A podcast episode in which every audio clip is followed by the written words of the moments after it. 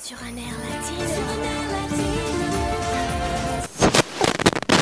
Es que me niego a perderte. Jamás nunca. Pa' comerte toda todita. Se paró, se puso linda su amiga y amada. Estoy borracho otra vez. Dura, dura, dura.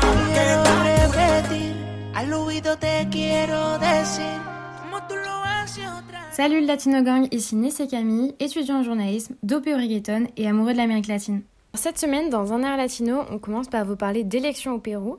Hier avait lieu le premier tour des élections présidentielles et les élections législatives, et autant vous dire que c'est une sacrée histoire. Je dirais même que c'est rocambolesque. Donc déjà, il faut savoir qu'au Pérou, parmi les quatre derniers présidents élus, trois sont accusés de corruption et le quatrième s'est suicidé en 2019 parce qu'il a été arrêté pour une histoire de corruption. La dernière élection présidentielle, elle a eu lieu en 2016, et à ce moment-là, c'était Pedro Pablo Kuczynski, le fameux PPK, qui avait été élu. Pas de bol, en 2018, il démissionne alors qu'il allait être destitué par le Parlement. C'est son vice-président Martin Vizcarra qui prend sa place. Normalement, lui, c'est celui dont vous avez peut-être entendu parler parce que c'est le plus récent.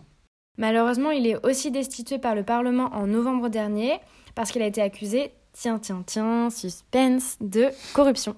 On fait un petit aparté juste pour vous rappeler qu'on respecte bien la présomption d'innocence. hein. Ces présidents, ils sont accusés dans différentes affaires, mais ils n'ont pas été condamnés. hein. Vraiment, ils sont innocents. Et toujours avec Martin Vizcarra, on apprend en février dans la presse péruvienne qu'il s'est fait vacciner en octobre avec le vaccin chinois Sinopharm, alors que le vaccin n'a été homologué dans le pays que fin décembre. Donc euh, vraiment, c'était un peu abusé. Après sa démission, donc en novembre, il y a eu un premier président, mais qui a dû démissionner au bout d'une semaine à cause des protestations. Il y a eu des grosses, grosses manifs dans la rue. Et depuis la mi-novembre, donc, c'est Francisco Sagasti qui est président par intérim. On remarquera au passage qu'il n'y a pas eu une seule femme présidente dans toutes ces affaires. Vraiment, c'est incroyable. Et si on vous raconte tout ça, c'est pas parce qu'on est passionné par les nombreux présidents péruviens, croyez-nous, c'est vraiment pas le cas. C'est plus pour que vous compreniez le contexte politique actuel au Pérou. Et je pense qu'il peut se résumer en un mot défiance. Les Péruviens et les Péruviennes ont plus du tout confiance dans leur classe politique et ça se voit dans les sondages. En tout, il y a 18 candidats qui se présentent à l'élection et selon le dernier sondage, il n'y en a que 3 qui dépassent 10% d'attention de vote, ce qui est ridiculement peu, alors que pour le moment, le vote blanc est estimé à 20 ou 25% des votants. Donc c'est vraiment énorme. C'est lui le, le grand favori, quoi. Ouais, exactement. Vraiment, il y a, on ne sait pas du tout qui va arriver au second tour. Et en fait, la corruption, on la retrouve aussi chez les candidats. C'est ce qui explique en partie la défiance. Selon le journal. La Repubblica, 6 des candidats à la présidentielle et 142 des candidats au Congrès sont déjà sous le coup d'une enquête pour corruption présumée. Ça donne vraiment trop envie. Et donc au niveau candidat, 5 favoris, et si on peut les appeler euh, des favoris. Il y a un gars qualifié de populiste par les médias, un économiste de droite, un entrepreneur d'extrême droite, une ex-députée de gauche et la fille de l'ancien président euh, Fujimori. Rappelons que Alberto Fujimori a été président du Pérou entre 1990 et 2000 et il a été condamné entre autres à 25 ans de prison pour crimes contre l'humanité. Voilà, des- donc euh, ça donne vraiment trop, trop, trop envie, quoi. Euh, allez voter clair. Euh, et donc des analyses et des articles sur les élections, on en a lu plein, et vraiment en fait c'est impossible de savoir qui va arriver au second tour. Tellement en fait les sondages, il y a des grosses marges d'erreur, et donc on sait vraiment mais pas qui, qui sera au second tour. Donc bon, on vous propose de faire le point la semaine prochaine. On aura sûrement les résultats et aussi ceux du second tour de l'élection présidentielle équatorienne. Exactement. Et pour notre deuxième actu, on part au Honduras, et attention, ça va parler drogue. Lundi dernier, une trentaine d'organisations de la société civile ont demandé le départ immédiat du président Juan Orlando Hernandez euh, parce qu'elle l'accuse d'avoir transformé le pays en un narco-État. Elles ont aussi demandé les départs du président du Congrès, de la Cour suprême, du procureur général de la République. Bref, ils veulent que tout le monde dégage et qu'un gouvernement de transition soit formé jusqu'aux élections générales qui auront lieu en novembre. Et pourquoi euh, ça arrive maintenant en fait? Bah, le frère du président, Tony Hernandez, qui est un ancien député, a été condamné à la réclusion à perpétuité. Pour, ouvrez grand vos oreilles, et c'est le cas de le dire, le mec a pas volé des pains au chocolat, il l'a expédié aux USA pas moins de 185 tonnes de cocaïne. 185 tonnes, hein, c'est un truc de barge. En plus d'être condamné à perpétuité, il se voit confisquer près de 138 millions de dollars. J'ai envie de dire, le mec a tout perdu. Et donc, selon les procureurs américains, Tony Hernandez aurait bénéficié de la protection de son frère, donc le président. Évidemment, euh, lui, le président, il nie et il dit qu'il est victime euh, d'anciens chefs de trafic de drogue qui ont, été, persécutés par le gouvernement et donc, euh, en gros, qui veulent se venger. Donc bon, il y a peu de chances que le président renonce, mais ça donne une idée de la situation au sommet de l'État au Honduras et donc plus généralement de la gestion du pays. Ouais, non, c'est 185 tonnes. C'est vraiment un truc de dingue. Genre vraiment, je sais pas ouf, comment il a fait. Euh, Waouh.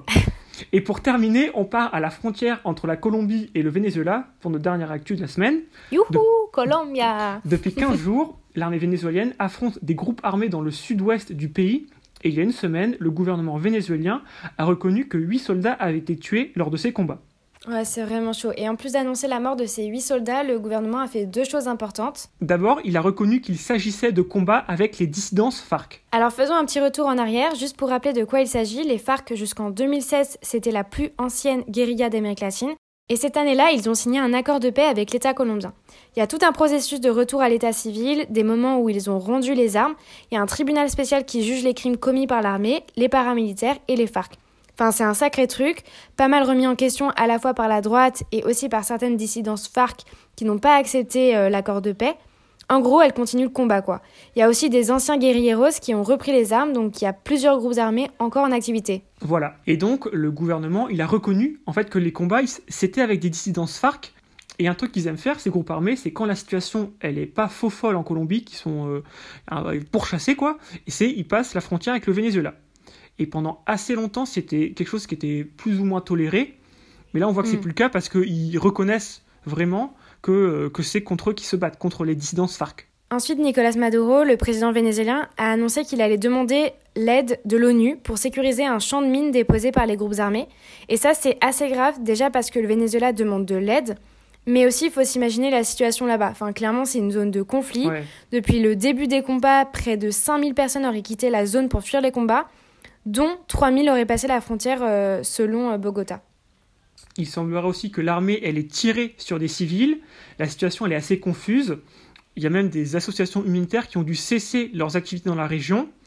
Et en plus, les deux pays, euh, enfin, il n'y a pas de coopération parce qu'ils ont coupé leurs Ouais. relations diplomatiques depuis que la Colombie, elle a reconnu Juan Guaido comme président du Venezuela en 2019.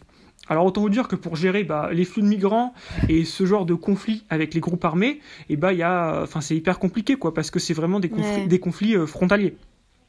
Non, non, c'est vraiment une situation euh, très compliquée, autant du côté euh, colombien que du côté Ouais, vénézuélien. hein. Vraiment, c'est une crise sur la longueur. Bon, les latinos, cette semaine, on n'a pas prévu de nouvelles actus euh, sur le reggaeton. Pour tout vous dire, on a une sèche de- d'idées. Donc si vous avez des thèmes que vous aimeriez qu'on aborde, des idées, n'hésitez pas à nous les dire. On va vous mettre un mail dans la description et vous pourrez nous envoyer vos idées. Voilà, et on réfléchit de notre côté à comment un peu euh, renouveler ou redynamiser cette partie de l'émission. Qui est bien sûr notre préféré. Allez, sur un air latino, on vous dit à la semaine prochaine. Et on fait plein de poutou poutou. Ciao